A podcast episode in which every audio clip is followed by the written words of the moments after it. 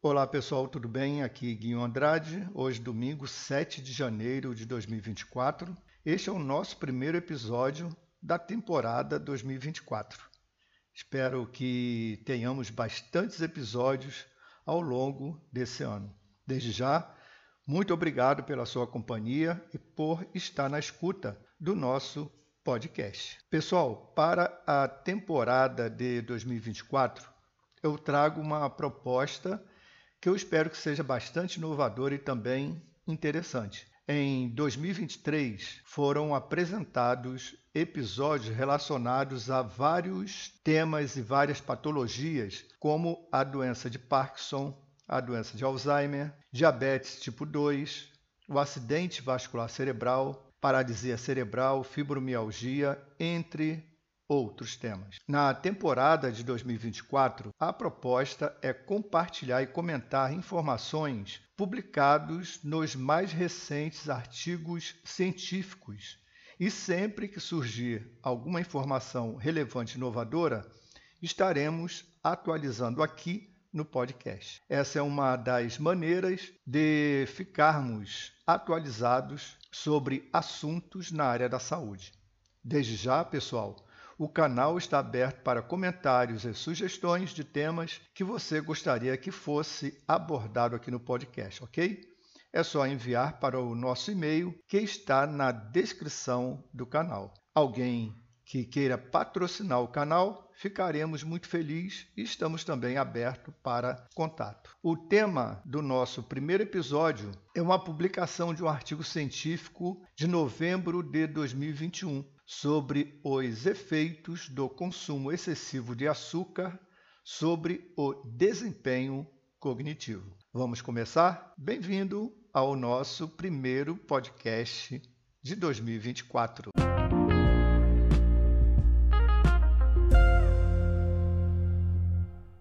Pessoal, quando nós falamos e comentamos sobre uma publicação científica, nós precisamos observar alguns itens importantes da pesquisa realizada. Um dos pontos mais importantes é a realização da leitura e da compreensão do texto. Daí a necessidade de lermos com muita atenção todos os detalhes e informações. Se for necessário, lermos dois ou mais vezes o mesmo artigo. Quais são os pontos importantes de um artigo científico? O tema da pesquisa, o objetivo, o desenvolvimento da pesquisa e para fechar com chave de ouro a conclusão da pesquisa. A leitura de dois ou mais artigos sobre o mesmo item ou o mesmo assunto é fundamental para gerar uma discussão científica visando confrontar os pontos positivos de concordância e também pontos de divergência, os quais são salutares com a finalidade de promover novas pesquisas e estudos sobre o tema. Daí a importância da discussão científica. A conclusão de um artigo científico nunca será uma conclusão absoluta, pois vários fatores, como amostragem, tipo de pesquisa, método de pesquisa, local, etnia, faixa etária e aspectos psicossociais e geográficos podem interferir no resultado e na conclusão da pesquisa. Assim, a importância e a necessidade de haver um incentivo do mundo acadêmico para a realização de estudos e pesquisas em todas as áreas. Em relação ao tema que estamos abordando e comentando no podcast de hoje, chama muito nossa atenção por ser um tipo de produto que faz parte diária da nossa vida e em praticamente quase tudo que comemos ou bebemos: o açúcar. O açúcar é um ingrediente culinário intensamente palatável e, com isso, transmite sensação de prazer ao ser consumido, gerando um ciclo vicioso semelhante ao uso de drogas uma pesquisa realizada sobre os alimentos mais consumidos no Brasil evidenciou que o consumo de produtos alimentícios industrializados, fontes de açúcar, especialmente sucos e refrigerantes, apresentam alta prevalência no consumo dos brasileiros. O consumo desses produtos está abaixo somente de alimentos típicos do dia a dia, como arroz, feijão e carne. Os primeiros hábitos alimentares são formados em casa, a partir do exemplo familiar. A escolha e o ensinamento dos pais em relação à alimentação saudável fazem parte do processo de aprendizado da criança sobre hábitos alimentares saudáveis. Porém, nem todos os adultos se preocupam com a qualidade do alimento, mas sim com a quantidade. A mídia também tem se tornado uma forte influência na escolha do consumo alimentar principalmente quando se trata de crianças, pois são feitas propagandas direcionadas a este público com alienação constante em associação do produto alimentício à felicidade, fazendo com que as crianças interfiram cada vez mais nas compras do supermercado. Muita atenção nessa informação contida aqui no artigo científico. A glicose, um tipo de carboidrato simples, é a principal fonte de energia para o funcionamento cerebral. Estudos sugerem melhoras a curto prazo de memória, atenção e habilidades após administração de glicose. Porém, o consumo excessivo de açúcar gera quadros hiperglicêmicos, que podem causar alterações na expressão das células gliais presentes no cérebro, por razão do estresse oxidativo causado pelo aumento de espécies reativas de oxigênio no organismo, e estas variações podem provocar desordens no sistema nervoso central e seus anexos, como distúrbios psiquiátricos, doenças neurodegenerativas e disfunções cognitivas, causando retardo no desempenho de memória, aprendizagem e plasticidade sináptica, que são funções fundamentais do sistema nervoso central. O artigo ele faz uma avaliação sobre o consumo de açúcar. Por todo o mundo, o padrão do consumo alimentar tem se transformado intensamente nas últimas décadas, caracterizando uma transição nutricional alarmante da escassez ao excesso e desmoderado consumo de alimentos, principalmente em regiões mais desenvolvidas e que possuem maior renda, pois dentre os fatores contribuintes para esse quadro estão os fatores sociais e econômicos, incluindo a falta de tempo para o preparo de alimentos relatado pela sociedade, a procura pela praticidade, o aumento da renda familiar per capita e a diminuição do preço de produtos alimentícios prontos para o consumo, contribuindo assim para o aumento de despesas e consumo de alimentos. Pessoal, para entendermos a condição do consumo excessivo de açúcar e o reflexo nas funções cognitivas, nós precisamos falar sobre o sistema nervoso central, a plasticidade neural e também o desenvolvimento cognitivo. A neuroplasticidade é o processo de organização morfológica e funcional do sistema nervoso central, frente a estímulos ambientais, cognitivos e também lesionais, resultando em modificações sinápticas, objetivando remodelar o organismo humano para lidar com as competências cognitivas e comportamentais a serem adquiridas no dia a dia.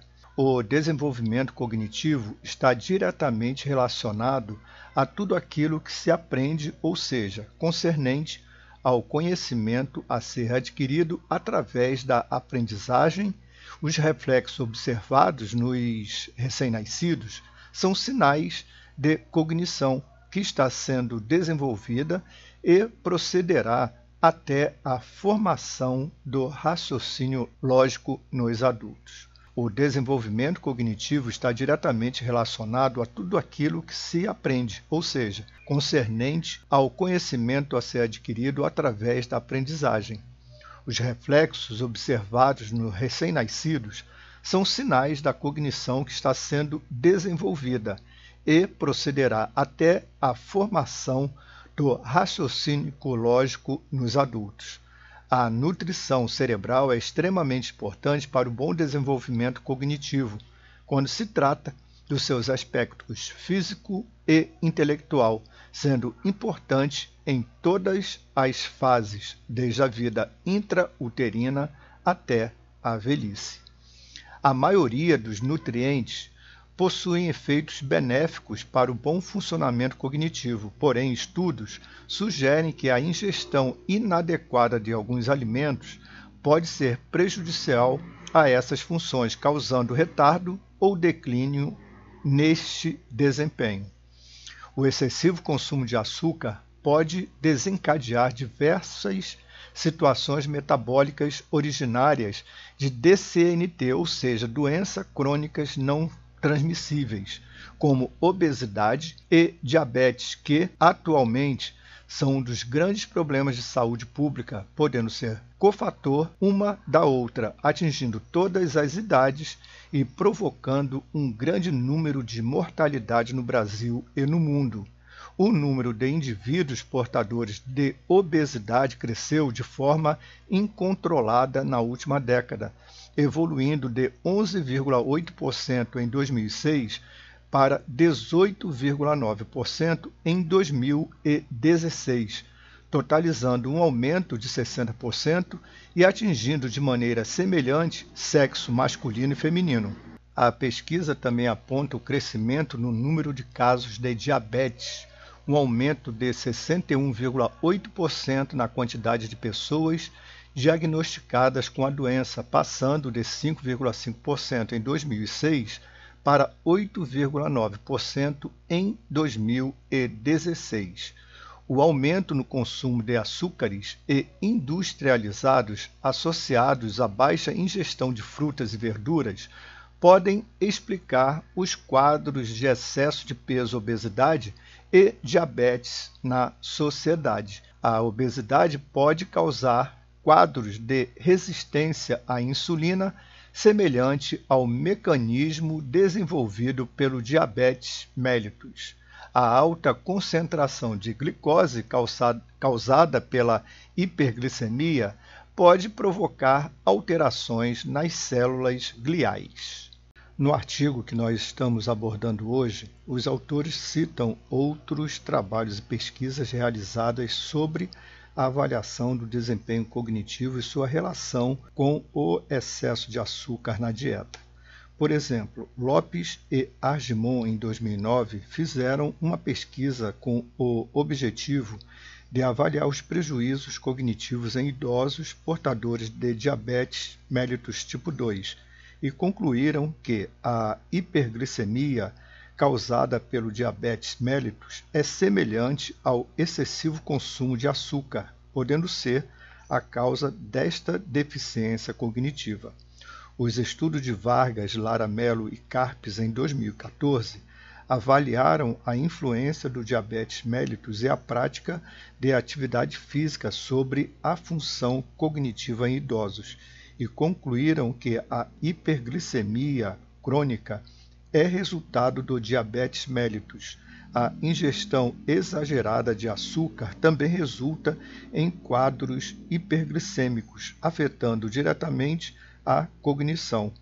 E para terminar, um estudo de Copin e colaboradores que investigaram a aprendizagem e a memória em indivíduos com sobrepeso ou obesidade chegaram à conclusão que, além da hiperglicemia presente em indivíduos com sobrepeso e obesidade, pode ocorrer também o estresse oxidativo, prejudicando de forma direta as células do sistema nervoso central e, consequentemente, a cognição.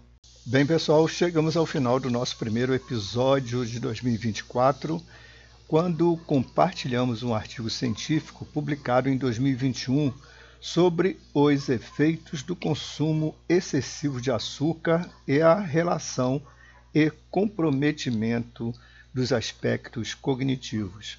Eu quero agradecer a vocês que estiveram presentes e na escuta do nosso podcast de hoje.